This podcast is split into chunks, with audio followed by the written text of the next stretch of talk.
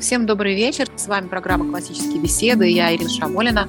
И со мной сегодня Мария Попова, мама девяти детей на семейном образовании. Мы сегодня записываем вторую часть подкаста про мотивацию на семейном да. образовании. Маш, привет. Привет, привет, всем привет. Первая часть подкаста была такая описывающая, так скажем, проблему с птичьего полета, с высоты птичьего ну, полета, да. проблему мотивации, да? Мы поговорили о том, что самый главный шаг вообще размышлению об этом вопросе – это отделить свои амбиции от реальности, да, от ребенка, который перед нами, потому что все мы хотим видеть что-то определенное наших детей, чтобы дети себя вели mm-hmm. определенным образом, или там конкретно mm-hmm. какой-то ребенок, а реальность может быть э, совсем другой. Да? Нам, например, хочется, кажется, что вот у этого ребенка там есть склонность к математике, и он должен любить математику, потому что вот папа там любит математику, то же самое там с музыкой, ну с чем угодно, да, или он должен любить читать там или что-то еще. А в реальности этот ребенок не таков. И нам для того, чтобы сделать шаг к решению каких-то задач да, мотивационного угу. такого плана, нам нужно все-таки понять, где вот наши амбиции, а где реальность. Да, часто бывает так, что мы видим то, чего нет. И здесь дело именно не в выборе института, да, вот выбираем мы за ребенка нашего там институт или еще что-то там такое. Может быть, здесь-то мы хотим э, детям дать больше свободы. Ну, не знаю, ну, нам кажется, что они уже взрослые, да, по крайней мере, по сравнению там 10-12-летним ребенком. Такие дети кажутся нам уже более маленькими, мы э, склонны больше за них принимать учебные решения, ну и, в принципе, это обосновано довольно, да, но когда возраст более маленький, то как здесь можно оказаться в ситуации, когда мы отнимаем свободу, и вместе со свободой мы отнимаем, собственно, внутреннюю мотивацию, потому что эти вещи каким-то таинственным образом оказываются неразрывно связаны в человеческой личности. И если у тебя нет настоящей свободы делать то и это, то автоматически ты теряешь интерес часто к этой теме, да? Я не знаю, я с этим много сталкивалась в своих э, детях, и мне кажется, что и остальные, в принципе, люди тоже согласятся со мной, кто мог бы понаблюдать, да, за как бы, своими детьми и увидеть такую вещь, что если во взрослом уже состоянии, да, если в ситуации в какой-то ты не можешь что-то поделать, тебя вообще даже не спрашивают, что ты о ней думаешь, то ты как-то ну, некоторое равнодушие к этой ситуации имеешь и не имеешь какое-то вот рвение что-то там такое вот сделать или что-то улучшить, как-то свое туда привнести и все такое, потому что за тебя уже все решено, все тебе уже сказано, как делать, и, собственно, все. Вот. Поэтому вот это очень важный момент, над которым стоит поразмыслить нам, родителям, когда мы расстраиваемся из-за того, что ребенок не хочет то и это. Часто этот кризис желаний связан с отсутствием свободы некоторого выбора. Свобода тоже, она, конечно, не должна быть полной, она не должна быть злоупотребления какие-то превращаться, но, тем не менее, знаете такую фразу, есть такая песня, «Ничего душа не хочет там, где не может ничего». Поэтому как мы можем вот отнять свободу некоторую, да, у детей более младшего возраста. Никогда они уже поступают в институт, и мы их заставляем поступать в нелюбимый. Нет, никогда вот ситуация так явно, да, а когда она немножко скрыта. И это, например, когда мы не даем вот свободы ребенку относиться с неприязнью, не интересоваться чем-то, да, относиться негативно к тому или иному учебному направлению или роду учебной деятельности. Это тоже бывает очень часто. Ребенок, например, не любит писать. А нам кажется это таким ужасным недостатком, что мы просто даже себе не можем разрешить иметь такого ребенка, который не любит писать. Здесь еще один аспект нужно тоже иметь э, всегда в виду, вот наряду с, с тем, который мы обсудили отделять да, свои амбиции от реального ребенка, то, что каждый ребенок, каждый человек, он, в общем, склонен к лени и греху, как мы молимся, прости меня, ленивого и грешного, будь милостив ко мне, ленивому да. и грешному, вот этот лень и грех, они сопровождают человека, на самом деле, вот прям уже с рождения, да, то есть сначала это человек рождается с таким грехом, как э, как бы не любовь, да, никому, когда ему все равно, на всех, кроме себя. И он только ну через да. Э, большие воспитательные усилия узнает, что вообще-то как бы надо как-то у людей, которые вокруг тоже хоть немного учитывать, ну, да. то, что я там хочу, и дайте мне, иначе я буду орать просто дико. Ну вот. да. И вот эта лень, она всегда с нами, и понятно, что такое сложное занятие, например, как письмо, очень мало кому вообще нравится, потому что это вообще сложно. Это просто само по себе трудное занятие. Да? Есть какой-то небольшой процент а, детей, да. которым нравится да. вот это прям, вот да. это нравится. Но это для них это вид искусства. Дети да, обычно да. любят каллиграфию, вот им нравится вырисовывать угу. буквы. Но да, для тех, кто такое. относится к письму утилитарно, для них это угу. стрессовое занятие, и, в общем, ожидать да. Э, то, что они будут его любить, довольно, ну, вот можно посмотреть вокруг нас, на взрослых, вот кто прям любит писать от руки. Ну, вот, таких не так много. Прям любит, да. Вот. Да, вот прям любит вот дай вот только пописать, что-нибудь да, да, да. посидеть. И при этом мы должны понимать, что да, это есть, но мы все равно не должны ребенку да, позволять делать просто все, что он хочет, потому что да. ему это сложно. Да. Как велит его сложная душевная организация. Да, у него вот нет к этому таланта, нет к этому любви врожденной, значит, нам надо просто разрешить ему, короче, не писать. Ну, смотри, мы же не про это, да? Да, разумеется, мы не про это. Это только одна сторона вопроса, связанная вот с тем, что мы часто создаем ситуацию отсутствия мотивации просто из-за того, что слишком давим, да, или требуем от ребенка. Фраза вот такая вот непонятно что значащая, завышенные требования, она в данной ситуации может в этом в том числе выражаться, что да, конечно, вот, ну реально Маш, не и, допускаешь и... мысли, что ты ребенок не любит математику. Как не любишь? Конечно, ты да, любишь. Еще Маш, и еще к вопросу о завышенных требованиях, да, еще один аспект, который мы тоже обсуждали, который нам тоже нужно все время иметь в голове. Нам как-то надо все время стараться посмотреть вот на себя, и себя не выпускать из поля зрения, оценивая перспективы развития полезных привычек, правильных привычек у ребенка. Да? О, То да. есть требовать от ребенка, вот, чтобы у него наконец-то уже сформировалась уже, например, полезная привычка читать каждый день по часу mm-hmm. или писать каждый день да, по две страницы, а нам неплохо бы подумать, а я вот сколько у себя развил полезных привычек, которых я прям реально придерживаюсь. Да. И окажется, что это не так много, потому что человек ленив и склонен к греху потому что ну, нам да. это лень, нам это тяжело. Мы придумаем всякие причины, э, которые нам удобны и позволяют оправдать себя с тем, чтобы как бы не соблюдать эту полезную привычку. Да, как, например, тем же самым э, читать духовную литературу каждый день. Поэтому, понимая, что мы сами себя не можем заставить какой-то полезной привычки придерживаться, да, то наваливаться вот всей массой на детей, чтобы они на 100%, то в пять раз больше, чем мы сами придерживались полезных привычек, да. это Понимаешь? будет довольно нереалистично, да, и ничем, ну, кроме э, а, конфликта и вот такого антагонизма, ну, это не закончится. Смотри, тут есть такой момент. Допустим, я вот весь такой, значит, с плохими привычками, но мой-то ребенок уж не будет таким. Я же уже теперь понимаю, что это плохо. И я уж своего-то ребенка смогу, значит, там нормальным вот сделать, чтобы он с детства не был ленивым, таким, как и я, или э, неспособным там к математике, вот таким, как и я. Пусть он будет лучше меня. И это все тоже нормальные с нашей стороны желания. Мы, да, ну, хотим, чтобы наши дети были лучше нас. конечно, а кто не хочет? Кто мы такие, чтобы от этого отказываться, да?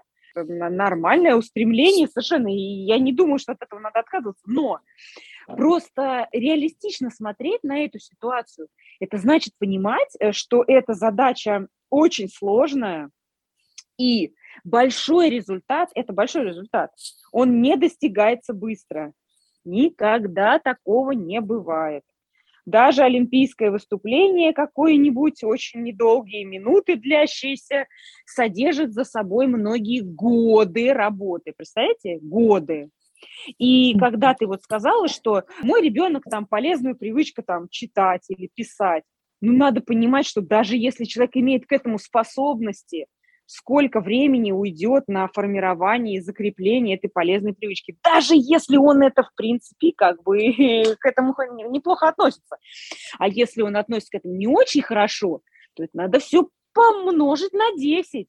Я не ну, к вот... тому, что мы должны от этого отказаться, я к тому, что нам нужно стараться реально смотреть да, на вещи и да. понимать, реальность нам очень хорошо должна быть понятна как христианам. То есть что такое вообще воспитательная, да, мотивационная часть – это такая же часть воспитания, да, как любая другая мотивация в области образования. Она такая же точно, как мотивация в, общем, в других областях, вот. да, не имеющих отношения к образованию. Все пути, дороги, они те же самые. Это формирование каких-то положительных черт характера, да, и искоренение отрицательных черт характера. И мы можем увидеть просто на себе, мы там христиане, которые пытаются бороться в себе с плохими чертами mm-hmm. характера, насколько это трудно идет. Да, конечно, у детей вот эти вот пороки, они не настолько укоренены, сильно, как у взрослых, да, и в чем-то это может быть легче, но, тем не менее, это очень а, сбалансируется с тем, что взрослый осознанно пытается избавиться от этого, а редко как ребенок осознанно пытается да. перестать быть ленивым. Конечно, вот, поэтому конечно. сказать, что вот эта задача искоренения недостатков, пороков у ребенка, она намного легче, чем искоренение пороков у взрослого, знаешь, это как озвучивание иностранного языка. Говорят, что там вот иностранный язык, дети учат гораздо легче легче. Но вот исследования показывают, ссылку я, конечно, сейчас не, не дам, но я читала, mm-hmm. что взрослый на самом деле быстрее учит иностранный язык, если он просто отложит все свои остальные дела ну, если он А-а. ничем другим не будет заниматься, угу. а будет только заниматься иностранным языком, то он легче, угу. быстрее его выучит, чем ребенок, угу. да, который просто ну, вот, учит его коммуникативным, угу. так скажем, методом, просто угу. слушая, вот, что-то там ухватывает и так далее. Просто поскольку угу. взрослый человек обычно не может посвящать там, 12 времени? часов в сутки изучению иностранного языка, да, получается, что когда переезжает семья в другую страну, дети там через два года уже болтают, а взрослые там, э, э, потому что он работает по 10 часов в день ну, и смотри. работает на своем родном языке. Вот, поэтому здесь здесь, э, мне кажется, что есть сходство да, в том, что ребенок, э, он не может с такой осознанностью, как взрослый, следить за собой да, и пытаться искоренять себе какой-то недостаток. Это ложится, Конечно. это работа в основном на нас, на родителей, которые как да. бы видят, что этот недостаток, он продолжает себя проявлять, продолжает проявлять. И вот мы, мы все время значит, пытаемся вот ему противостоять, ему да. бороться, не давать ему, значит, разливаться. И это, да. эта работа очень, очень сложная, очень долгая, очень трудная трудная работа, Долго, но да. при этом мы не должны отчаиваться, так же, как мы не должны отчаиваться, значит, мы погибли в отношении своей собственной mm души. Да? Понятно, что мало у кого что-то там получается действительно хорошее, но нельзя отчаиваться. Если мы отчаялись, мы погибли. Да, мы да. должны продолжать как бы барахтаться, продолжать как-то вот в правильном направлении все-таки двигаться. И вот мы как раз хотели сегодня поговорить о том, что же все-таки, вот какие практические какие-то советы да, из своего опыта, там, из общения с другими родителями, вот чтобы помочь ребенку все-таки двигаться в правильном направлении, а не разливаться просто вот вообще во все стороны под ну, предлогом да. того, что у него нет к этому способности, а вот к этому у него есть способность валяния дурака. Ну да. Понимаешь, э, мне не хотелось бы тут э, приравнивать непосредственно к, как раз к спасению души, в формировании учебных привычек, потому что лично для меня это задача второстепенная, что касается учебных Нет, привычек. я, не, я ни в коем случае и не приравниваю я, это. это я, говорю, это. я говорю про то, что это так же трудно, как искоренять какие-то недостатки да, вообще в себе прививать полезное, да, искоренять что-то вредное. Да. Это просто, это духовные, на самом деле, все вещи, да, потому что мы работаем здесь с своим характером. И они непростые. Нету вот каких-то лайфхаков, которые раз так и там, перестал делать плохое, начал делать хорошее. Да, это слишком э, все индивидуально. Все равно, да, вот когда мы говорим о том, что есть какая-то сложная учеба, которую мы все равно хотим, чтобы дети делали, да, она есть в каждой семье, это какие-то свои вещи, да, и, условно говоря, тот считает, что ребенок все равно должен заниматься математикой, потому что она развивает мозг, способен он к ней или нет. Или там ребенок должен заниматься, учить русский язык, потому что просто нормальный человек знает русский язык, а ненормальный не знает. И я хочу, чтобы мой ребенок вот так. Вот. Есть такие моменты какие-то, да, все равно. Здесь мы должны, наверное, тоже, так сказать, реально взглянув на вещи, сказать себе, что если наш ребенок не хочет это, он вряд ли это захочет. Сами на себя посмотрим. Вот, допустим, что-нибудь такое вот есть, что я не люблю. Ну ладно, из еды не будем приводить примеры. Э, какие-нибудь дела возьмем. Не люблю чистить картошку, понимаешь? Что должно с тобой произойти, чтобы ты чистить картошку полюбила? Как это можно? Каким образом просто это надо сделать? Что надо сделать с человеком? Понимаешь? И чтобы ты начала чистить ее с удовольствием.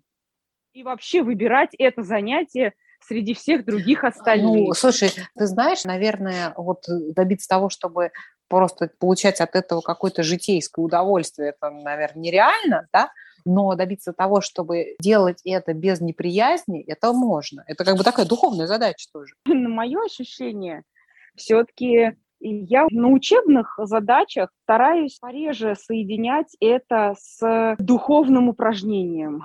Почему? Потому что это две сложные цели. И у нас классический подход предлагает нам всегда не делать более двух сложных задач одновременно. Поэтому если у меня задача научить ребенка терпению, а также научить его математике, тут нужно понять, что одновременно достигнуть этого вряд ли получится. И нужно чему-то отдать приоритет.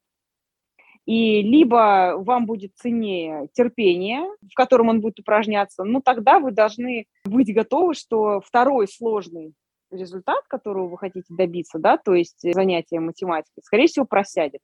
Либо наоборот, надо бросить силы на математику, сделать ее увлекательной, понятной, или еще что-то, или еще что-то такое. Но тогда это не будет тренировкой терпения. Вот. Поэтому я стараюсь эти вещи, две в учебе, разделить. И лучше тренировать терпение на чем-нибудь достаточно нейтральном, что не так сильно меня беспокоит. Например, на подметании пола. Подметать пол ребенок может целый день. подметает его 256 раз плохо. Я ему говорю, что надо это переделать его это там начинает раздражать, потом еще что-то такое. Мы как-то это обсуждаем и так далее, и так далее. И цена этому всего лишь замусоренный пол, который в итоге все равно кто-нибудь подметет к концу дня. Ну, видимо, этот же ребенок, который весь день упражняется в терпении, да, например. Но на математике мне сложнее это сделать, потому что я не хочу, чтобы ребенок это ненавидел. А такой риск всегда есть. Я это по-другому вижу. Я не вижу вообще в жизни человека, который как-то с христианством себя соотносит, как каких-то областей, которые не относятся вообще выключены из духовной области. То есть для меня их просто нету. Да, и для меня задача обучения математике, она точно так же важна с духовной точки зрения. Да? Конечно, я хочу, чтобы ребенок себя тренировал в терпении, просто если я ребенка могу пол попросить перемыть пять раз, а потому что это легкая задача, да, и мы будем тренировать терпение вот в таком объеме, то в математике я попрошу его переписать плохо написанный пример один раз. Но это для него, поскольку задача сама по себе сложная, это будет равноценно пяти перемытым полам. Понимаешь, да? Просто это будет один угу. раз сделано, потому да. что первый раз было сделано плохо. Да. Но для меня это такая же да. духовная область, в которой все это происходит, потому что для меня духовные цели, они всегда находятся в приоритете. И в вот учебе, это... и в орке, и так далее. Потому что для меня в первую очередь важно формирование характера, да, чем объем знаний, потому что мне важно, важнее, кого я ращу, чем каким объемом информации этот человек владеет. Да, совершенно я тебя понимаю. Но я выступаю, как всегда, как я люблю, я выступаю просто за то, чтобы мы осознавали, как родители, с стратегической и тактической точки зрения, что у нас происходит в данный момент в нашем педагогическом процессе. Если для учебы меня не так вот сильно беспокоит, да, я считаю, что, ну, я могу где-то и там пожертвовать математикой, и письмо могу пожертвовать, да и вообще всей любой учебой там я, например, могу пожертвовать, да, условно говоря, какое-то время, то тогда не нужно будет разделять там, да, эти вещи, вот как я картину там описала пораньше, свою собственную, да, а если, например, я не могу вот так делать, то просто мне, как родителю, мне важно понимать, да, что часто могу попасть в такую ситуацию, когда в учебе я буду ставить сложную цель, чего-то там вот освоить такое, да, и при этом еще развивать вот в ребенке вот его характере какие-то качества, то это реально две сложные цели, и одна из них, скорее всего, будет находиться в угнетении по сравнению со второй.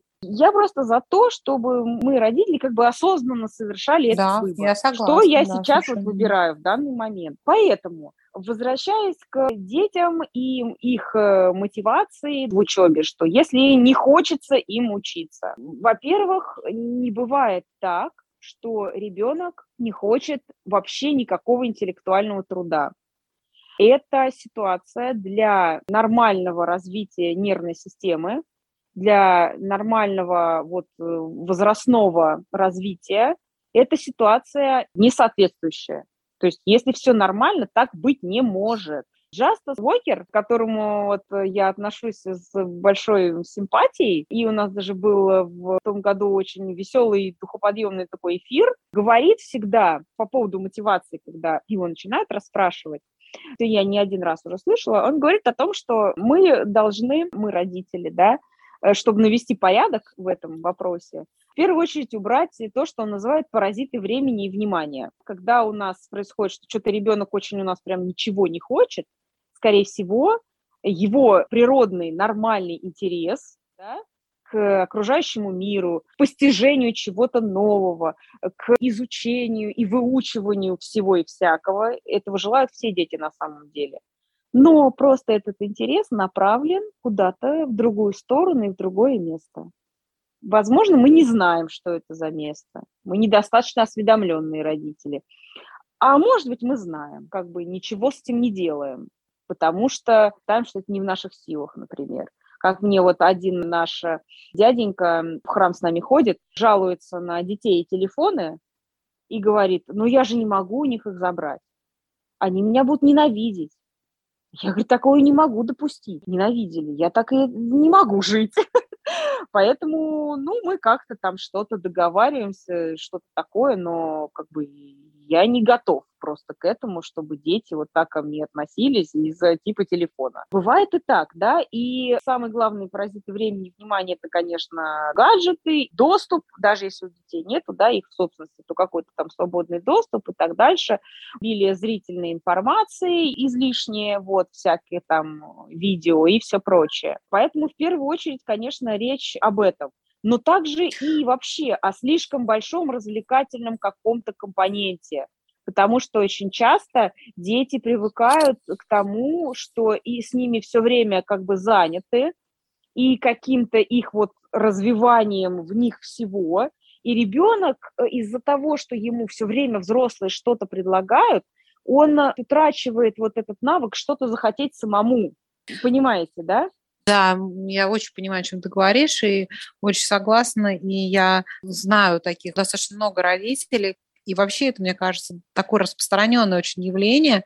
Вот Либорти, на самом деле, об этом тоже в своих книгах писала, что часто родители огромное количество внимания, времени, денег тратят на всякие развивашки детей mm-hmm. младшего возраста. И у детей наступает как пресыщение вот этим всем пропадает интерес вообще к чему бы то ни было. Вот. И она как раз пишет о том, что потом, соответственно, ребенок ничего не хочет, и уже к средней школе ему как бы кроме того, что смотреть какие-то видосики, больше ничего вообще не интересно. И она говорит про то, что надо бы вообще-то наоборот. Надо бы, чтобы mm-hmm. ребенок в младшем возрасте побольше как бы скучал, сам слонялся, сам себя занимал, да, и ему давать очень дозированно информацию, потому что, чтобы у него было вот это время ее впитывать, э, осмысливать, рассматривать окружающий мир, да, потому что он должен обрести вот эту привычку как бы вглядываться в мир вокруг себя. Потому что если мы на него просто наваливаем все время какие-то вот развлекалки, развивашки и так далее, и вот он все время драм-кружок, кружок по фото, мне еще и петь охота, да, 50 кружков, постоянно калейдоскоп такой, он даже, у него нет времени на осмысление чего бы то ни было, на вообще на вглядывание и на а, развитие интереса к окружающему миру, вот к сознанию своего бытия в нем, потому что он загружен очень. Она говорит о том, что надо бы вообще-то наоборот, надо бы вот ребенка э, нагружать поменьше в маленьком возрасте, а вот к средней школе, да, к, там, к 12 годам, вот как раз начинать давать большую интеллектуальную нагрузку. Ну, собственно, как вызов и устроен, да, с 12 лет уже начинается серьезно, и с 12 лет тоже начинали там учиться и в гимназии всякие, да, царские, а до этого дети в основном дома учились, как Пушкин писал, учились понемногу чему-нибудь, да как-нибудь. Ну так, там были какие-то преподаватели, там туда-сюда кто-то ходил, там приходил, уходил. Вот, но это было все очень ненапряжно, интенсивно, да, и очень много времени было свободного. Получается часто наоборот. И понятно, что у ребенка, когда маленький, его же там э, легко возить туда-сюда, а со старшим с ним же уже нужно обсуждать, договариваться и так далее. Вот мы в итоге получаем такой эффект ну, обратный понимаешь, от желаемого. Понимаешь, да, то есть мы обсуждаем все-таки, как вот и что делать, когда ребенок не хочет учиться, да, нам нужно, помимо того всего, чего мы уже обсудили, да, особенно на прошлом подкасте. Нам нужно сказать, да, о том, что ребенок не хочет учиться, в основном эта проблема начинается уже к 12 годам. Ну, я считаю, что это начинается гораздо раньше. Просто мы это как-то не замечаем. Оно ну, вот она себя явно проявляет, скорее уже после ну, 10 лет, так скажем. Ну, наверное, да. Ну, вот Но так вот, вот как-то активно. Я говорю, что Смотри, получается, что нам нужно обратить внимание всегда на корень темы. Я знаю, что говорят всегда люди, что да в интернете предлагают множество способов, как различными манипуляциями, да, и какими-то всякими уловками а там Дейл Карнеги, в общем, заставить ребенка все-таки что-то делать. Я не говорю, что это плохо. Наверное, много из этого имеет право на существование, может быть, даже эффективно можно это применять, какие-то штуки. В конце концов, всегда можно как-то торговаться да, с ребенком. Я так это называю, торговаться. Ну, потому что, по сути, это ты мне делаешь это, а я тебе за это вот это, да. Вот, как это еще называется? Ну, торги какие-то, да. Можно красивым словом назвать конвенция но суть от этого не поменяется.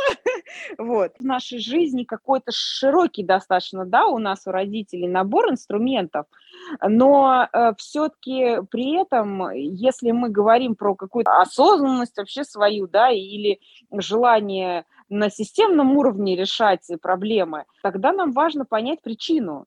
Поэтому я заговорила про то, что, во-первых, ребенок нормальный, он всегда хочет что-то такое учиться, изучать, узнавать новое и все, что с этим связано. И если мы этого не видим, скорее всего, это происходит в какой-то другой сфере жизни, на которую мы либо не влияем, либо не знаем о которой, или о которой там не обращаем внимания. Условно говоря, когда люди говорят, что ой, да моему ребенку ничего не интересно, кроме там футбола.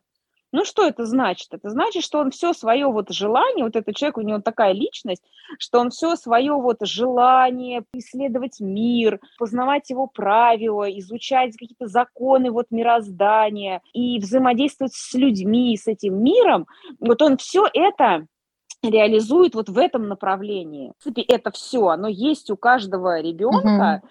и даже если оно как-то отбилось, да, условно говоря, как часто бывает в школе, но и дома это можно обеспечить ребенку, что это каким-то образом отбилось, все равно какая-то сфера в жизни есть, куда он вот в силу просто свойства человеческой личности, человеческой души, куда он реализует вот это. Поэтому нам нужно как родителям приглядеться, где ребенок любит что-то делать и почему ему это нравится. Кстати, в это полезно и с ним самим поговорить, как он сформулирует причины. Дальше мы назвали, что паразиты времени и внимания, и с ними нужно разбираться, и нужно понимать, что они крадут ресурсы нервной системы, центральной нервной системы, и э, эмоциональные, интеллектуальные, и на учебу их может просто не оставаться. Или оставаться, но исчезающе мало. И mm мы упомянули да. то, что вообще, в принципе, если человек что-то не любит, довольно сложно как-то сделать так, чтобы он это залюбил, если он уже это не любит. Но, тем не менее, все равно можно даже делать э, действительно вот то, что ты не любишь, в силу некоторых вещей, которые лежат за пределами человеческой личности. Это то, почему мы взрослые делаем что-либо. Некоторые вещи мы делаем потому, что мы не хотим, но мы перешагиваем через это. Мы преодолеваем свое сопротивление этому и делаем что-то во имя какой-то цели, которая находится вот где-то впереди, она лежит не внутри меня, да, что я в данный момент не хочу, поэтому не буду, точка. Нет, а вот есть еще что-то гораздо более важное. Ну, например, нас об этом там попросил другой человек и мы очень сильно нас это бесит, но мы это делаем все равно, потому что, ну, он попросил, и да, я ему должен, да, или я просто хочу вот э, ему сделать приятное и, и так далее, да. То есть есть какие-то вертикальные причины у нас делать то, что мы не любим. Как раз для человека нормально, опять же, для человеческой личности, да, это нормально и правильно иметь что-то такое, если я не ошибаюсь, это называется свойство трансцендентность, да, это свойственно человеку, и это правильно, когда человек так умеет и так может. Это одно из того, что делает нас людьми. Хорошо, когда мы пытаемся нашим детям это тоже привить как это в учебе происходит, да, ну, ты не понимаешь, зачем тебе вот сейчас решать эти математические примеры. Ну, ты делаешь это просто потому, что вот э, мама очень любит, когда ты делаешь математические примеры. Все. А другой причины не нужно.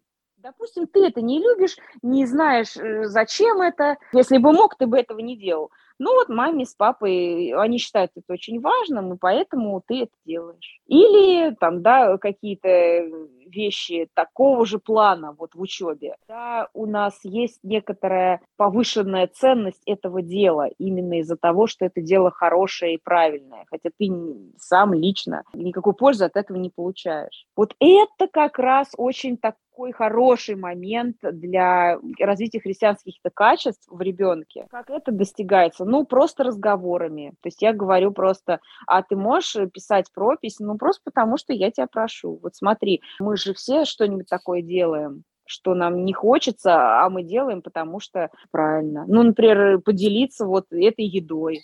Вот ты хочешь это слопать один, но а Бог любит, когда люди делятся поэтому ты делишься. Я не разделяю учебные и духовные задачи, да. Я часто говорю детям о том, что вот от христианина, да, Господь ждет определенных действий. И часто очень для человека это те действия, которые ему вообще делать не хочется. В силу угу. поврежденности нашей природы, склонности к лени и греху. Да? Угу. То есть мне не хочется, например, вставать с утра и готовить завтрак. Или угу. там вставать с утра и проконтролировать, чтобы кто-то из детей заготовил завтрак. это, это, тоже, это тоже работа потому что, да, когда недостаточное количество детей осознанного возраста, то может быть провал завтраком, но приходится вставать и это делать, да, потому что я понимаю, что это такое дело, которое в глазах Бога, оно Богу угодно, это хорошее дело. Да, это всем от этого будет хорошо. Если я понимаю, что всем от этого будет хорошо, значит, я должна это делать. Да? Вот как бы Господь дал мне эту ситуацию, он совершенно явно от меня как бы ожидается вот такое действие, я его делаю, хотя мне не хочется. Да? Поэтому мы с детьми об этом тоже часто говорим, что ну вот тебе Господь дал возможность учиться. Это хорошее дело. Как бы редко ребенок скажет, нет, это типа уметь писать, это вообще зло. Ну да. да он, скорее всего, признает, что, ну, в принципе, уметь писать, в общем, это неплохо. Может быть полезным таким в какой-то ситуации, ну, вообще. Поэтому ты знаешь, да, что тебе дана вот возможность этому научиться, что, в принципе, это дело хорошее, да, этому учиться. То есть от тебя Господь ждет, что ты ну, будешь делать правильное, полезное дело, но ты не хочешь его делать. Угу. В силу, понятно, в силу причин э, таких, ну, не хочу, по, которым, ну там, да, я, да. по которым я не хочу много того, из чего я делаю. Но если мы хотим не деградировать, да, а наоборот пытаться стать как бы похожими вообще на что-то да.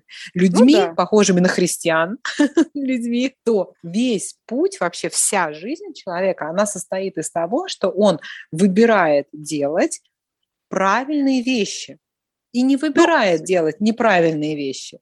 Да, мы этим ну, занимаемся смотри. все время. Поэтому, ну, если как бы, ну, да, вот ребенок, понятно, что не хочет, да, но если мы хотим выбирать правильные вещи, то мы должны находить какой-то в себе ресурс, все-таки их сделать, потому что тебе не ну предлагается ну, слишком тяжело. Здесь очень важно, как бы, да, почему классический подход вот такой так гармонично вот с этими целями сочетается, потому что он никогда не предлагает ребенку слишком сложного. Да? У нас всегда вот это наше правило почти без труда. Оно в учебе главное. То есть здесь всегда очень важно не делать задачу слишком тяжелой, да, потому что если мы хотим иметь всегда в приоритете воспитание в ребенке воли к добру, да, то вот это волевое усилие, которое он должен прикладывать, оно не должно быть сложным. И должно, не должно быть, быть очень большим. Вот именно оно да. Должно быть, для... Оно должно быть почти без труда. То есть от ребенка требуется немного труда. Да? Если передо мной сидит ребенок, который вообще как бы пишет еще печатными буквами, и я хочу, да. чтобы он наконец уже все-таки писал прописными буквами. Он знает, как писать, но ему легче печатными.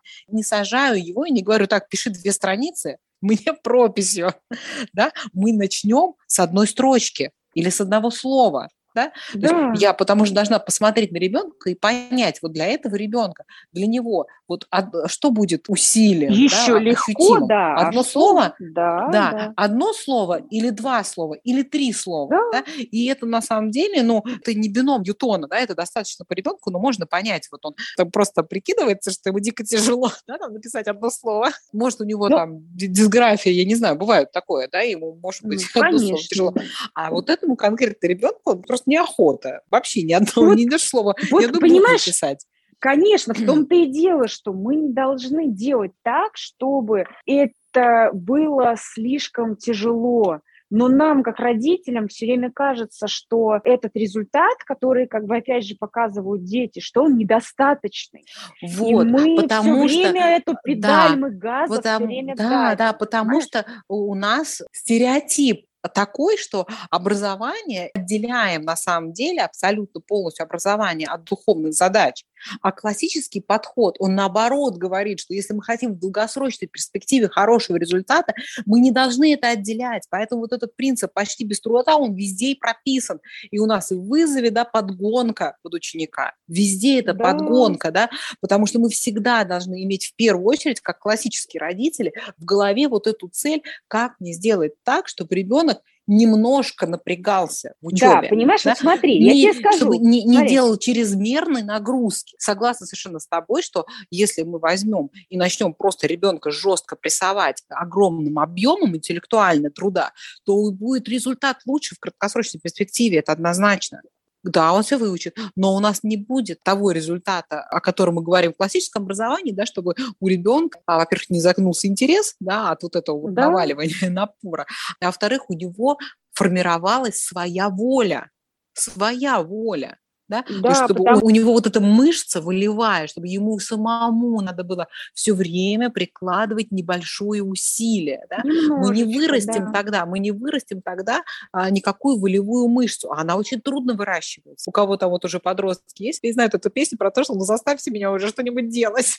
Конечно. Что я сам вот ты сказала, да, вот смотри, когда вот этот разговор идет такой, что там нужно делать э, что-нибудь хорошее. Я не хочу делать ничего хорошего. Почему? Ну вот Бог же хотел бы, да, вот, чтобы ты делал что-то хорошее. Ну и что? А я, короче, не хочу. ну, бы. я в этом, вот в этом что... спрашиваю, какой ты думаешь будет результат потом? Да, понимаешь? как бы ну, вот, вот, у тебя в жизни. То есть ты на что рассчитываешь? Просто э, так человек уходит в отказ, когда он видит, что, ну, дети обычно, да, они все-таки там, ну, не какие-то закоренелые злодеи, они уходят в отказ, когда они э, боятся нагрузки. И у них на то есть какие-то свои причины, свои соображения, неважно, кто-то там не хочет этим заниматься, кто-то хочет заниматься чем-то другим вместо того, что мы предлагаем. Неважно, да, и это другой вопрос. Когда ребенок уходит в отказ, это значит, что он боится нагрузки, либо он уже когда-то перегружался, либо, в принципе, он вот, ну, такой просто, что вот он избегает, и все, увиливает от нагрузки, и все. Такое тоже бывает, ну, врожденное просто свойство такой личности. Ну да, такая вот личность. Береза бывает, знаешь, у ветки у березы иногда свисают вниз, такая как плакучая береза, а бывает топорщится наверх. Это два разных подвида березы, и ты вот эти ветки, которые топорщатся вверх, ты их не сделаешь, чтобы они свисали вниз она уже такая, эта береза. Ее переделать, как бы ее нельзя. Может только срубить ее и выкинуть, и запосадить новый на ее месте. Поэтому бывает, что такое свойство вот избегания, какое-то вот увиливание нагрузок, да, оно генетически передалось там, да. И, ну да, Маш, мы здесь должны всегда иметь в виду, что дети же разные, да? да? Почему все время говорим про подгонку, про там вот почти без труда, потому что почти без труда для одного ребенка может быть совсем да. не то, что почти без труда для другого ребенка. У кого много детей, наверняка вот 100% с этим сталкивались, что один Конечно. ребенок, он просто делать может в три раза больше, чем другой, по объективным причинам, потому что мы же не удивляемся, что один может 100-метровку бежать там за столько-то да. секунд, а другой за столько, и, и с этим ничего да. не сделаешь, он никогда не побежит вот так же да. быстро. Ну, никогда. У него нет таких просто, у него ноги короткие, просто не может так бежать. Ну, да. Вот. Поэтому нам очень здесь важно, почему я люблю так классическое образование, семейное образование, потому что вот стандарт школьный, который, да. когда мы хотим всех запихнуть в один, да. в одну парадигму, но это совершенно несовместимо с нашими задачами. Да. Чтобы у ребенка развились те способности, которые у него есть, а не то, что прописано кем-то там как бы где-то да, в методичке, что все а должны уметь кажется, там, в каком-то возрасте. А нам кажется, нет, подожди, ну вот написано, что ученик шестого класса должен выучить ботанику. Должен уметь мой ребенок в 12 лет, короче, не выучил ботанику. Ну-ка сядь, короче, и выучи просто вообще. Нам хочется так, потому что, ну, и мы и так сами, во-первых, как-то воспитывались, да, таким образом. А во-вторых, мы все время соскальзываем как бы в эту стандартизацию, потому что, а, собственно, если ее убрать, тогда непонятно, какой у нас ориентир. А что тогда должен ребенок в 12 лет? А ориентир – это почти да. без труда. Вот ориентир. Ну, спасибо, потому что вот. ориентир это то, есть... насколько ребенок в состоянии, да, почему КБ, оно вот так вот сделано, что наша программа супер адаптивна для ребенка. Потому что взять там даже ключи, да, один ребенок, он может там разбирать уже предложение пятого уровня угу. в первый год, а другой угу. ребенок, он первое предложение, он для него это и так да. слишком это для него занятие да, на несколько да, дней, да. которое просто, ну, для него это реально очень сложно потому что дети очень разные, да, и поэтому вот. говорим, что вы смотрите по ребенку, мы одному ребенку даем вот одно предложение на неделю, самое ну, простое, да. а другому четыре сложно. Да. Вот. Поэтому, конечно, потому что программа устроена так, что без включенности родителя в этот процесс, да, когда я, родитель, должна определить вот этому ребенку, я дам одно предложение или четыре предложения на разбор, вот этому конкретно ребенку, это я должна решить как родитель. Это требует напряжения. А потому что в школе Но... же прописано, что в этой четверти вот все должны делать так. Да, вот и нам тут нужно просто понять это и подумать, что мы вот как бы выбираем. Мы все-таки выбираем Э, школьный стандарт, тогда мы должны решать задачу о том, как нам обеспечить это дома. Или, может быть, мы должны прийти к выводу, что а никак, и, короче, поэтому ребенок должен учиться просто по школьной программе, и все. Это тоже, ну, хорошо, мы, может быть, мы приняли такое решение, имеем право, как в своей семье, да, но я выступаю за то, чтобы мы осознанно это решали. Нам виднее каждому, да, в своей семье, но вот я просто выступаю за то, чтобы люди это вот осознавали, что вот в данный момент я решаю и почему я это выбираю. Говоря о занятии каким-то нелюбимым предметом, да, в этом смысле я опять же приравниваю, кстати, вот подметание пола и чистку картошки к деланию, например, там, математики. У меня есть дети, которые очень любят, и они говорят, а можно я ничего не буду делать, кроме математики? А есть дети, которые наоборот, тяжело вздыхают и не хотят математику делать. Здесь я поступаю так же, как поступаю во всех бытовых ситуациях. Так, ты не хочешь это делать, давай договоримся о том, сколько ты можешь из этого сделать.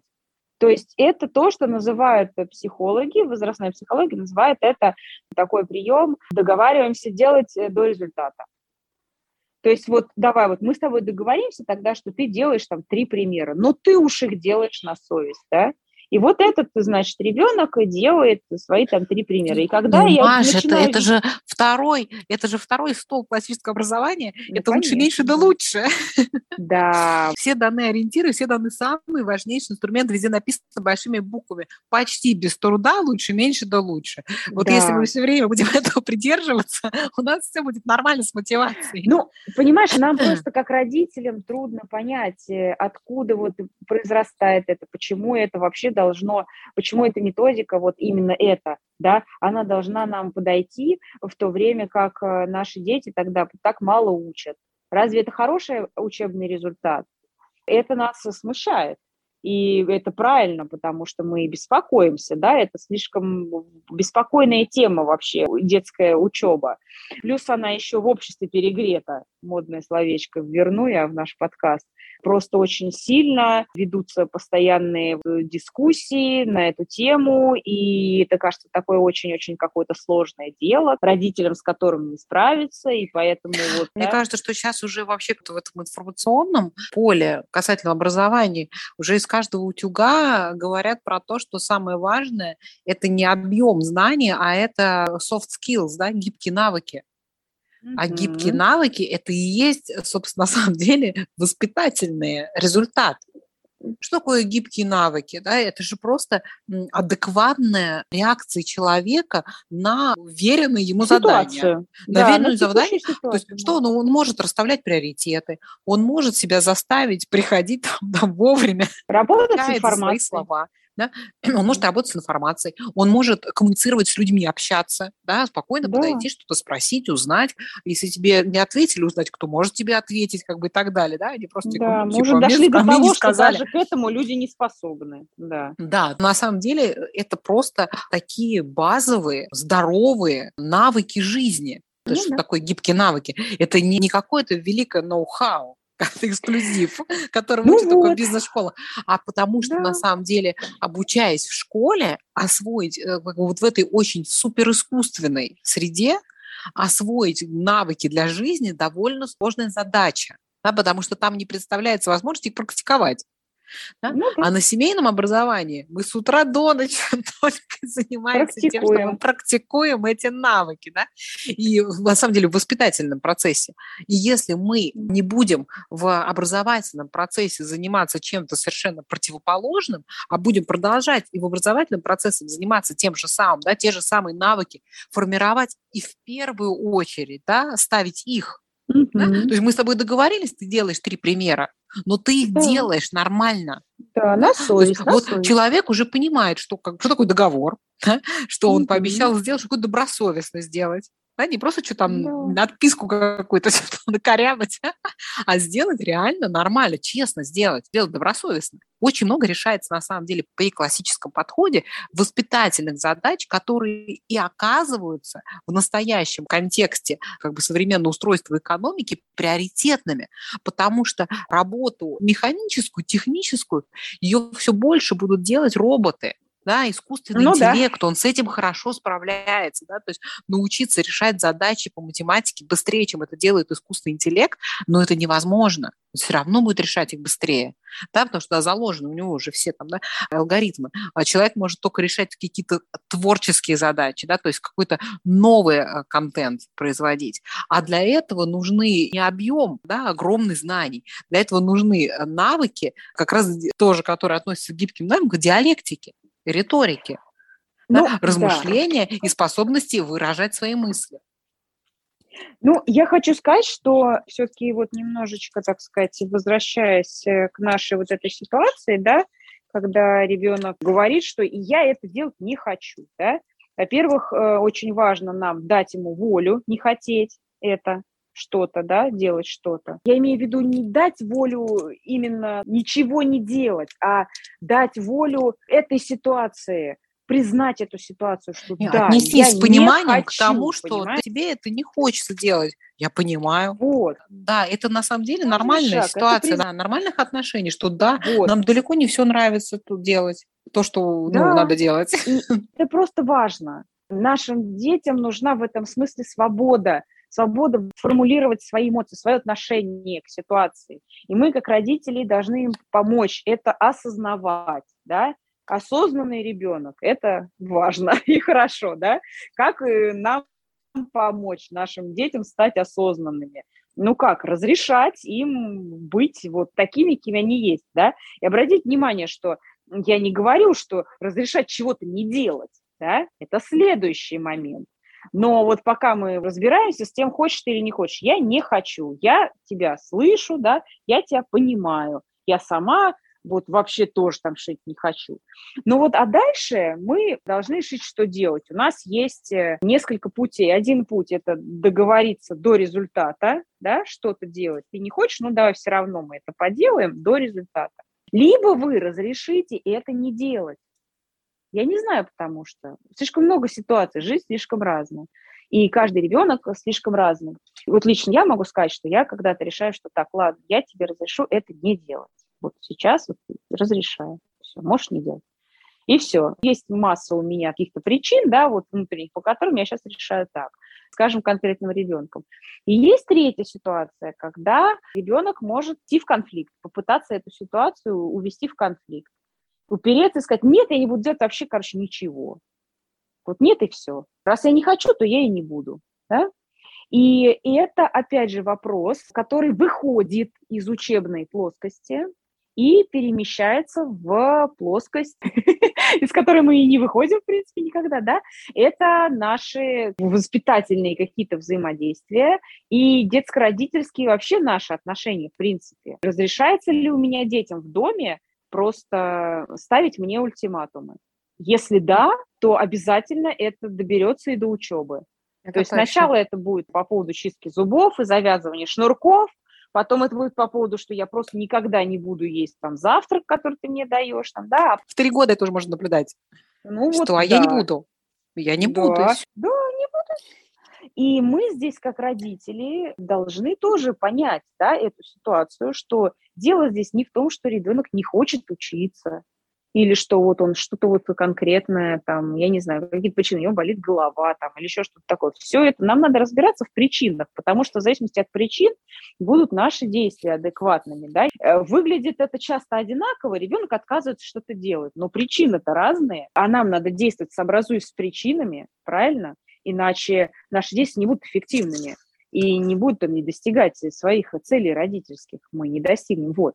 Поэтому, если причина может быть такая вот, что ребенок просто пытается с нами создать конфликт и посмотреть, что будет. Дети, они исследователи, они будут обязательно ситуацию исследовать.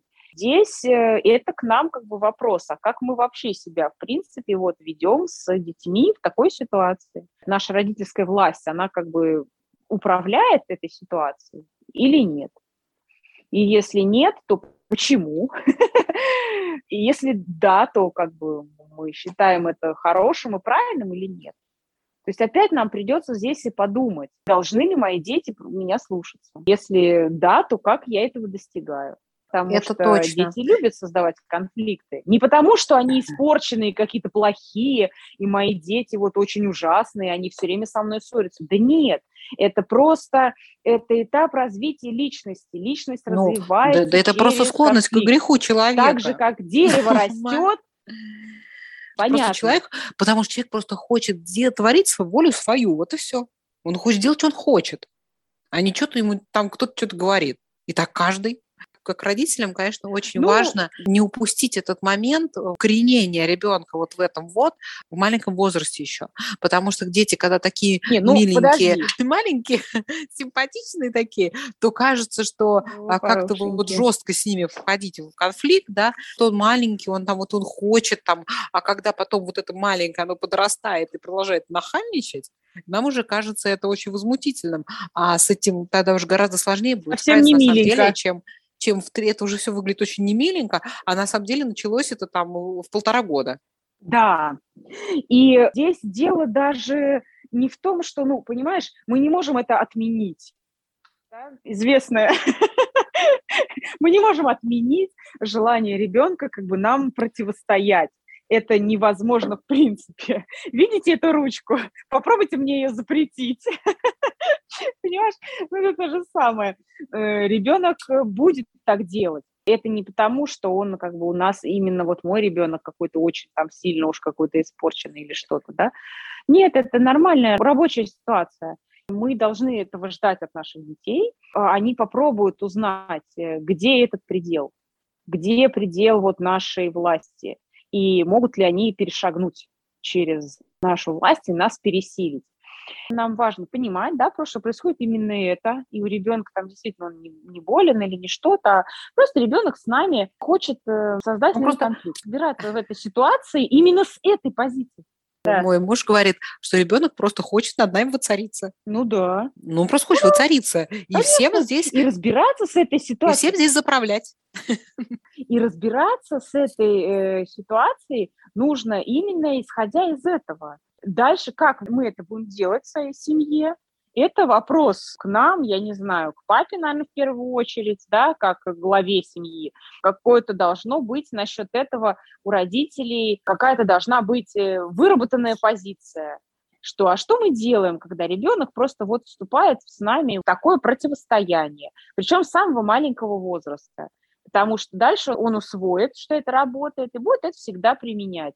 И надо понять, вот глядя на то, что он делает в три года, надо посмотреть, увидеть, что во что это выльется в 13 лет, да, или раньше, и некоторые вещи останавливать, да, какими, каким образом это происходит в каждой семье, это по-своему, но я могу сказать, что у нас это происходит так, что ребенку три года, вообще уже нормально, да, и я ему говорю, смотри, ты меня не слушаешься, ты зачем это делаешь? С какой целью ты меня не слушаешься? Понимаешь, так делать не получится. Я тебе не позволю, меня не слушаться. Надо обязательно маму слушаться, и другие дети слушаться, и ты будешь слушаться. Таким образом, легко, в принципе, маленького вот ребенка с маленького возраста приучать к этой мысли, что так вот у нас в семье не получится так делать. Детьми постарше, ну, в общем, так же, но только у них разнообразные ответы там, да, не будут на это давать. Это тоже важно, что ребенок отвечает. Но это важно не для меня. Я-то знаю, почему он меня не слушается. Ну, просто из там тупого упрямства, да. Но он так вряд ли это сформулирует. Но и вот для него самого важно проговаривать это.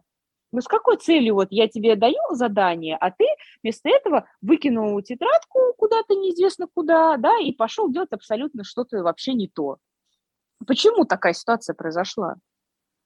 Ну, там вот, и человек начинает там что-то думать. На это довольно много как бы времени уходит, ну а что делать? Это важно, потому что это важный момент таких вот, ну, разборок. В первую очередь он важен потому, что мы приобретаем навык разбираться в сложной ситуации, то есть не скандалить, да, как ребенок попытается. Он пытается нас вывести из себя, пытается нас выжить какую-то эмоцию, да, как-то разозлить там нас, что-то, ну, раскачать как-то лодку, да, вот. Э, так делают дети, это, ну, обычно это так и происходит.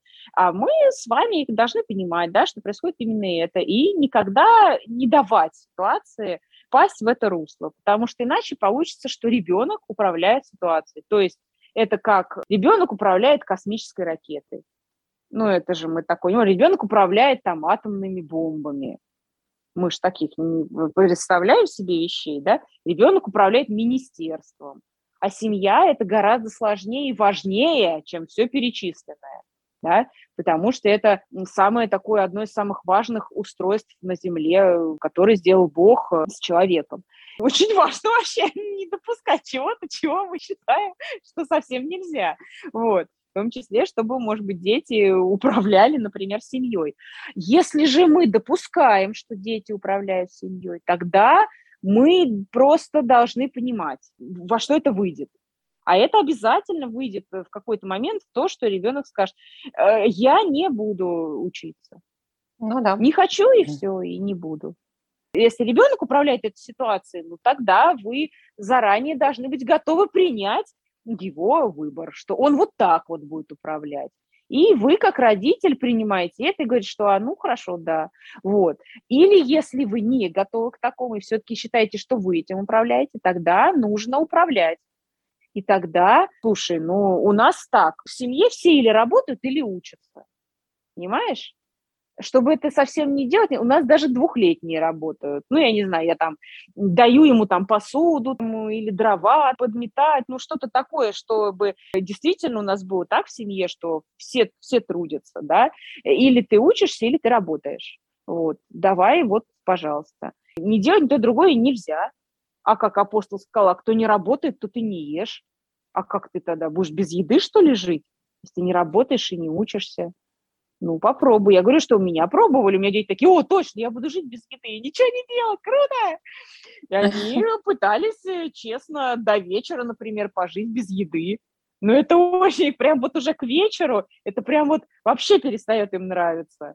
и хочется все время кусочек хлебушка или что-нибудь еще. Такие вот эксперименты с, с собственными решениями э, у нас, например, в семье вот очень-очень хорошо работают. Дети признают, что, знаешь, мне не нравится, короче я решил, что я буду делать уроки и зато буду жить типа как все нормальные люди. вот.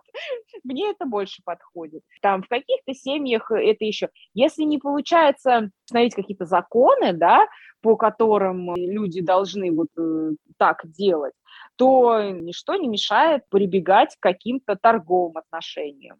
Если мы не можем с тобой вот это в плоскость перевести таких, да, вот взаимодействий, вот идейных, допустим, вот нет у нас сил, да, и ресурсов вот, э, иметь такие отношения, что ты делаешь это, то, что тебе не нравится, просто то, что я попросила. Это же может быть так быть, только если у человека с хорошие отношения с другим человеком. А если просто ко мне на улице какой-то подойдет и начнет там мне что-то говорить, что я должна сделать, просто потому что он говорит, я вряд ли это буду делать. А наши дети, бывает, с нами как-то находятся не в очень хороших отношениях, и они не хотят делать то, что мы просим их, только потому, что мы попросили. Для них это недостаточной силы аргумент. Ну, можно подкреплять это тогда какими-то торговыми взаимоотношениями. Почему нет? Ну, называй вещи своими именами, да. Вот тебе нужна, например, такая-то вот вещь, она у меня есть. Я ее меняю тогда. Давай с тобой мы будем договариваться раз вот так мы не можем с тобой просто за приятное, да, просто ради меня, ты не можешь сделать, ну не можешь, ну ладно, хорошо, тогда сделай ради какой-то другой штуки, которая тебе очень важна. Вот так, так бывает. Но это, опять же, это уже более, наверное, старшие дети, и мы обсуждаем то, тоже все время такие вещи, чтобы человек осознавал, что ты делаешь, почему ты делаешь, почему ты принимаешь такое решение. И здесь учеба, мы должны тоже быть готовы, если мы занимаемся этими сложными делами, нам нужно быть готовым и как-то не впадать в панику от того, что учебный процесс будет тормозиться и страдать потому что пока все эти разборки происходят, понимаете, ни синусы, ни косинусы не учатся в это время. И химические реакции никак вот не пишутся. Геометрия вообще очень плохо идет на этом фоне, понимаешь? И даже, в принципе, так себе, даже и ботаника проседает. Нам тут важно не нервничать и понимать, что мы решаем сейчас другую сложную задачу. Ботанику ну, мы да, подтянем. да, как ты сказала правильно вначале, что две сложные задачи, и одна из них будет э, проседать. Да. Да, как родители должны решить, что для нас важнее, какой человек мы воспитываем, да, или каким объемом знаний он обладает. Если для да. нас важнее человек, то у нас всегда будет меньше результат в области объема знаний, чем да. если бы мы просто совершенно на это вообще закрыли глаза и да. только бы Будет. шарашили э, этого человека курсами увлеченных предметников. Да, конечно. А, а никаких как бы к нему не выдвигали бы требований такого порядка, как там самому что-то там, что-то себя заставить сделать, вот это вот все. Да, Поэтому я хочу сказать еще один момент, да, уже, вот, так сказать, подходит к концу наша беседа. Да. Я хотела сказать еще один момент, что э, если мы чувствуем, что это вообще, короче, что-то нам немножечко, немножечко мы начинаем впадать в какие-то депрессии или еще что-то, и это известно, что, да, что нам не надо унывать. Ну а что, ну а я беру и вот и унываю. Ну что, ну вот так вот, ну что уж, ну, все уже, я уже уныл. Что теперь говорить, да? Вроде не надо унывать, а я уже уныл, приуныл, потому что как-то я всего это со всем этим я не могу справиться. Ничто не мешает нам на самом деле действительно взять и по каким-то уж там предметам, по которым уж ну совсем вот э, с нами э, клинится как-то вот ситуации, не можем мы детей продвинуть никак в этой ситуации и вообще ну в тупик какой-то встали, да, ничего не мешает нам нанимать э, точечно каких-то специалистов, которые бы с нашими детьми взаимодействовали, которые замечательно, искрометно, весело, бесконфликтно занимались там с ними химией по скайпу, не знаю, там, или не по скайпу, а там как-нибудь еще. Я да, совершенно это... не против э, увлеченных вот. предметиков и сами пользуемся. Просто для меня это всегда очень-очень дозировано, да. очень небольшом объеме и ровно столько, чтобы это никак не вредило приоритетным целям. Да. Не становилось такой вот областью, в которой ребенок начнет сам существовать, да, вне контекста семьи, вне контекста наших воспитательно-учебных задач. Это тоже момент, который вот стоит обдумать, и какое-то вот если напряжение какое-то очень большое наросло, да, у какой-то ситуации, какой-то единый ком, то его можно снять вот таким вот путем просто внеся сюда постороннего человека, да, и, разбив вот какой-то эмоциональный этот клубок. Но, опять же, я выступаю за то, чтобы это происходило, обсуждалось как-то с детьми, просто потому что это тоже важно. Мы вот с тобой не смогли договориться, да, и очень мне от этого там грустно, да, или еще что-то такое. И я считаю, это вообще наша с тобой неудача но я не могу, чтобы ты вообще не учил математику. Поэтому вот тебе дядя Ваня, с которым ты будешь прикольной математикой заниматься, но меня вот очень расстраивает, что как-то не смогли мы с тобой найти диалог. Давай хотя бы его в чем-то другом как-то найдем. Я за то, чтобы э, ребенок эм, понимал, опять же, что происходит что ну, у нас с тобой проблемы, и что-то мы не можем их с тобой решить. вот. Но чтобы это не происходило, поскольку это его образование, в чем я солидарна совершенно, опять же, с классическим подходом, что он всегда личность образующаяся, то есть в нашей с вами обсуждении это ребенок, это он получает образование, а не я и никто другой, да, это значит, что он активным должен быть участником, он очень важное, как это сказать, действующее лицо, он не сосуд, который надо наполнить, глиняный чурбан, там, в который что-то вливают, факел, который нужно зажечь, да, он должен осознавать, что происходит, и принимать в этом активное участие, желательно, да, вот я бы хотела именно этого. И даже если у меня вот как бы не получилось там, да, что-то наладить, пусть он понимает, что вот мы считаем это большим недостатком, что мы вот сами не смогли, и что э, вместо того, чтобы мы с тобой нормально бы там вот этим занимались, мы с тобой все время ругаемся. Понимаешь, это вообще ненормально для людей. Нормальные люди не лают с утра до ночи по поводу алгебры а они спокойно что-то делают, вообще могут договориться, могут прийти на этот счет к какому-то компромиссу. А мы с тобой не можем прийти, и это вообще ненормально для людей. Вот.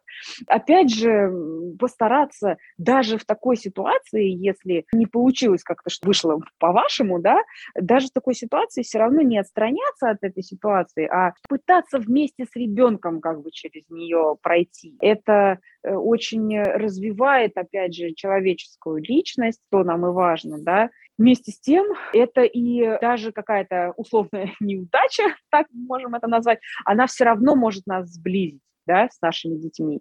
Да, нам это не удалось, да. ну, ну да. При этом, Маша, считаю, что наличие какого-то дополнительного внешнего преподавателя, это совсем не всегда, угу. это, это ну, в случае да. только неудачи происходит, да? Да, конечно. Это может быть э, совершенно в разных аспектах, например, там, когда мама сама не знает английский, и у нее да. нет как бы, нет ресурса заниматься с ребенком английским, угу. она привлекает какого-то педагога. Здесь просто очень важно угу. привлекать э, в таком объеме вот этих вот угу. специалистов, да, увлеченных предметников, педагогов профессиональных, чтобы это никак не мешало, чтобы это было настолько небольшой частью mm-hmm. да, остальных занятий, чтобы это общую картину и общий и ритм общей жизни да, в семье, это mm-hmm. никак не сбивало да, не привносила свое мировоззрение туда, да, что особенно большой риск в гуманитарной сфере, да, да, я боюсь интересуется историей вот старшей, но я угу. вот, честно вот боюсь какой-то брать курс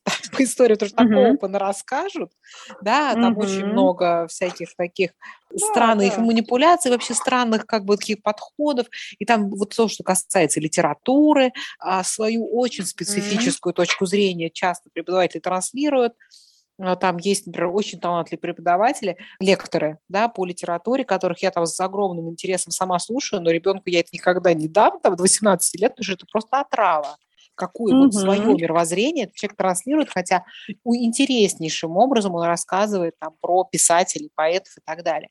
То есть здесь очень как бы к этому нужно внимательно отнестись да, а как выбрать э, дополнительную помощь да. себе да, на семейное образование так, чтобы это была помощь, а это не был вред для воспитательного да, процесса. Да, да. Вот. Но такие варианты есть, они даже проще найти их в сфере точных наук, чем гуманитарных. Да, вот как раз предметы, которые всех волнуют, физика, математика, химия, да, mm-hmm. найти можно преподавателя даже такого, который работает не школьным, а вопросным mm-hmm. методом, да. Mm-hmm. Есть преподаватели, которые а, много когда занимаются репетиторством, интуитивно к этому приходят и начинают угу, заниматься конечно. вопросным методом, потому что он более эффективный. Они не знают, что так называется, но де-факто они работают так. Да? То есть надо перебрать да. там человек 15, и один из 15 он вполне может подойти. Но, то есть, это такая тоже задача, очень не очень простая. Вот э, я, например, много раз пыталась там со старшим ребенку взять преподавателя по английскому, и очень mm-hmm. много как бы было неудачных попыток. Оно, одно время он занимался с отцом Иосифом, это было вообще идеально, когда они, mm-hmm. он с ним разговаривал, на английском беседы mm-hmm. духовные темы, это прям, по-моему, mm-hmm. замечательно. Да, это ну, в общем, это не такая простая задача, и нам, как родителям, которые ставят в приоритете воспитательные вопросы, нужно отнестись к ней в первую очередь с точки зрения воспитательной, посмотреть, как это происходит, не вредит ли это мировоззрению ребенка, не формирует ли это у него чуждое нашей семье мировоззрение. Да. Да, не забывать о том, что харизма увлеченного предметника, она транслирует его внутренний мир. Да. Она, и, и мы заключ... должны быть согласны с этим внутренним миром, что ребенок начнет этот внутренний мир увлеченного предметника транслировать у нас внутри семьи. Хотим мы этого или нет, здесь вот э, нужно с этим вопросом быть аккуратным. Да, вот. и в любом случае мы выступаем в результате за то, что семейное образование, мы называем его семейным, да, не просто потому, что родитель сам всему учит, подводя итог, да, немножко твоим таким словам, что родитель сам решает. Кто, кроме да. нас, не будет лучше знать, что для нашего ребенка лучше, и даже если мы не очень это понимаем в данный момент, это абсолютно нормально для нас, как для родителей. Я вот что-то сейчас не очень понял, что мой ребенок, то или все, но я с этим разберусь. В любом случае мы с этим разберемся гораздо лучше, скорее всего, чем любой другой человек. Поэтому мы сами вот принимаем тут решение, мы, конечно, будем ошибаться, но ничего страшного, наши дети и наша ошибка, я ошибся, я исправился. Понимаете, это ничего, это мы можем пройти этот путь, и тем более, что Бог нам помогает на этом пути, Он нам дал этих детей, и поэтому мы много всякого, да, обсудили вот по поводу мотивации. Я за то, чтобы мы вот как родители принимали наши, так сказать, информированные решения, стратегические по поводу вот учебы. Классический подход нам в этом очень помогает выявить индивидуальный вот э, путь вот каждого ребенка.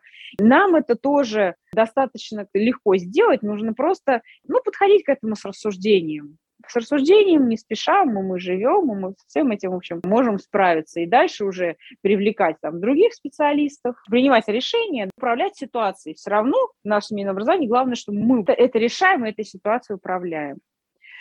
Ну вот. Да, получилась большая, обширная беседа, да, сложная, да. А, серьезная тема, конечно, очень, ну, на самом деле, очень глубокая, неотделимая от воспитания нерешаемые никоим образом вот в рамках вообще христианского бытия такими приемами там и лайфхаками, а как увлечь ребенка серии, как увлечь ребенка математикой, да, там в игровой форме, ну вот это все не решит наших э, более масштабных задач, они требуют масштабных и серьезных решений, да, и стратегии, и ежедневного труда. Не значит, что этот труд для нас невозможен. И это, кстати, когда-то мы от него устанем, ну ничего страшного, ну и устанем, это нормально. Mm. Устал, отдохнул.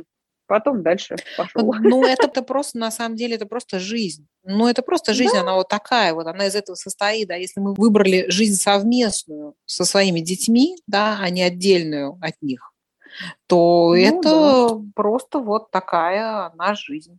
И мы ее и живем, и живем ее, ну, вот так, как можем вот настолько, насколько хватает нашего ума, таланта, нашей молитвы, силы, старания и так далее.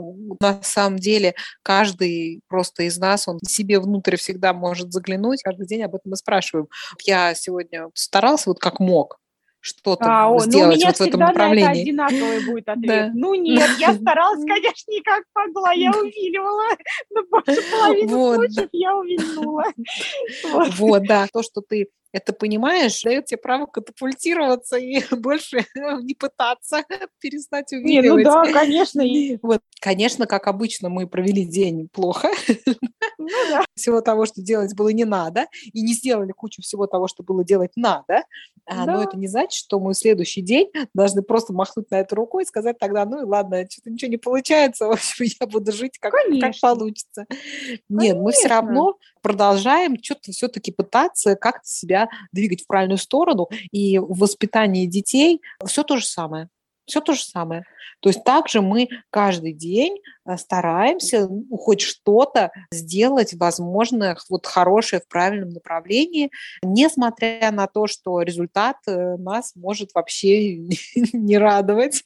Да. И вообще и, его не быть может. И все-таки вот я скажу, что закончу наше обсуждение с тобой такой фразой, что по поводу результата, что мы с вами должны помнить, о том, что результат наших родительских действий, во-первых, по-настоящему его станет видно наверное, только когда у наших детей уже будут свои как-то семьи, да, такой, может быть, мы что-то увидим, да, у нас формируется личность, и не надо судить о ней так, как будто ее формирование уже закончено. Какие-то эти жалкие ростки, которые, когда там овес прорастает, он такая невзрачная метелочка, а потом, когда вот он уже в виде, не знаю, там, овсяной каши. Это уже ого-го, да, совсем другое дело. Вот, то есть, но мы с вами не видим овсяную кашу, да, уже готовую, когда трудимся каждый день над этим.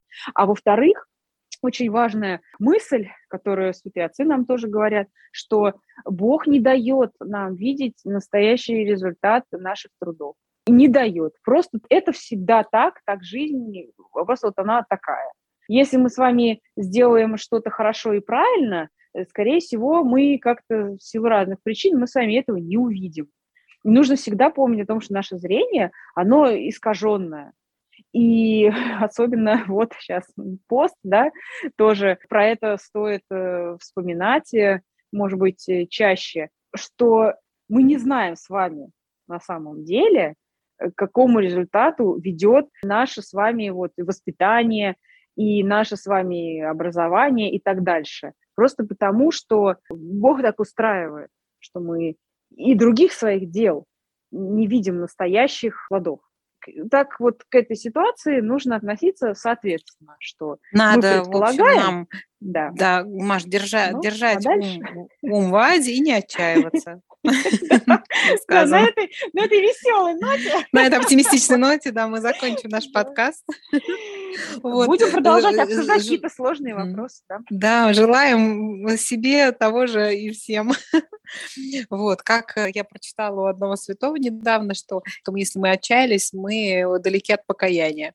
Вот, будем об этом помнить продолжать размышлять вместе э, на эти темы. Вот, спасибо, угу. Марте, большое. Да, спасибо. Услышимся в новых подкастах. Да. Пока. Всем пока.